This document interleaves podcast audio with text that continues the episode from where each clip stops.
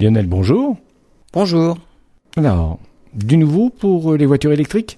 La voiture électrique de Samsung aura une autonomie de 800 km et une durée de vie pour ses batteries jusqu'à 1000 cycles. La technologie fait des progrès constants dans la conception des batteries. Samsung s'est lancé dans la technologie de batterie à base de semi-conducteurs.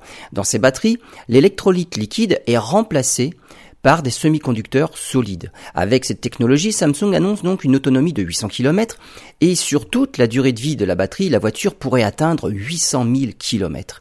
La technologie à semi-conducteurs permet de densifier le nombre de cellules et donc d'augmenter de 50% le stockage de l'énergie dans le même volume par rapport aux batteries actuelles.